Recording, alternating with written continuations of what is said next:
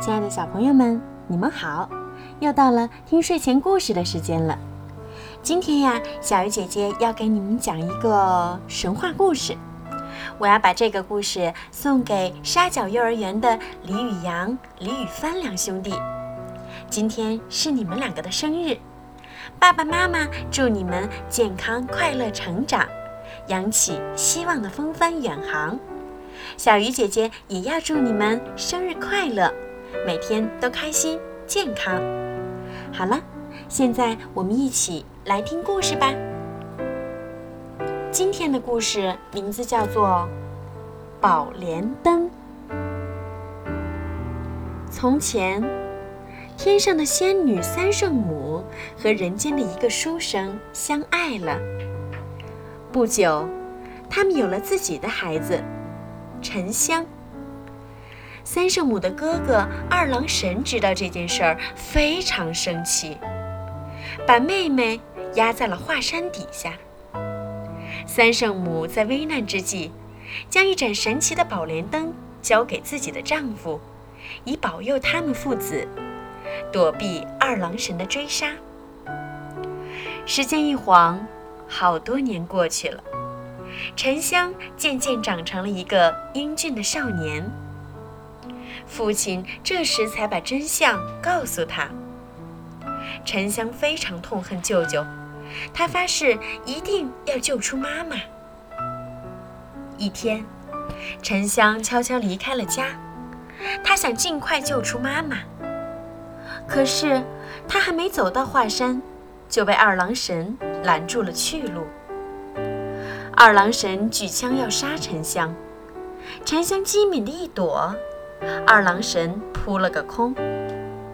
危急时刻，他想起了妈妈留下的宝莲灯。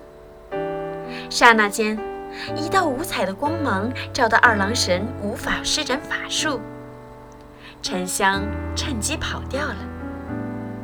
沉香知道，单凭宝莲灯是救不出妈妈的，怎么办？沉香想到了因保护唐僧取经已经成佛的孙悟空，他费尽千辛万苦找到了孙悟空。孙悟空很同情沉香的遭遇，他不但传授沉香武功，还带沉香到天庭找玉帝评理。正当大家在天庭吵得不可开交的时候，观音菩萨赶来了。他说。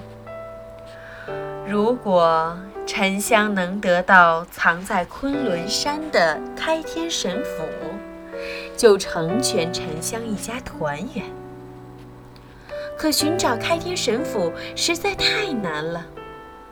刚走到昆仑山的脚下，一道寒冷的冰河就挡住了去路。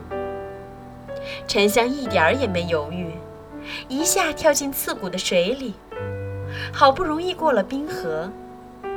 不好！一阵灼热的火焰又烤得沉香口干舌燥，皮肤好像要裂开一样。沉香的汗都快流干了。只要不倒下，就一定要过去。沉香咬紧牙关，紧紧地贴着地面，一点儿一点儿往前爬，最后竟什么也不知道了。忽然。沉香发觉眼前一片金光灿烂，他费劲儿地睁开眼睛一看，神奇的开天神斧竟然就在自己的眼前。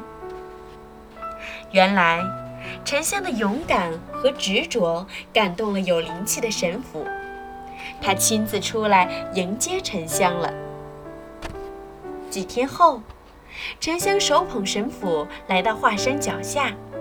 对着山里的妈妈大喊一声：“妈妈，我来救你了！”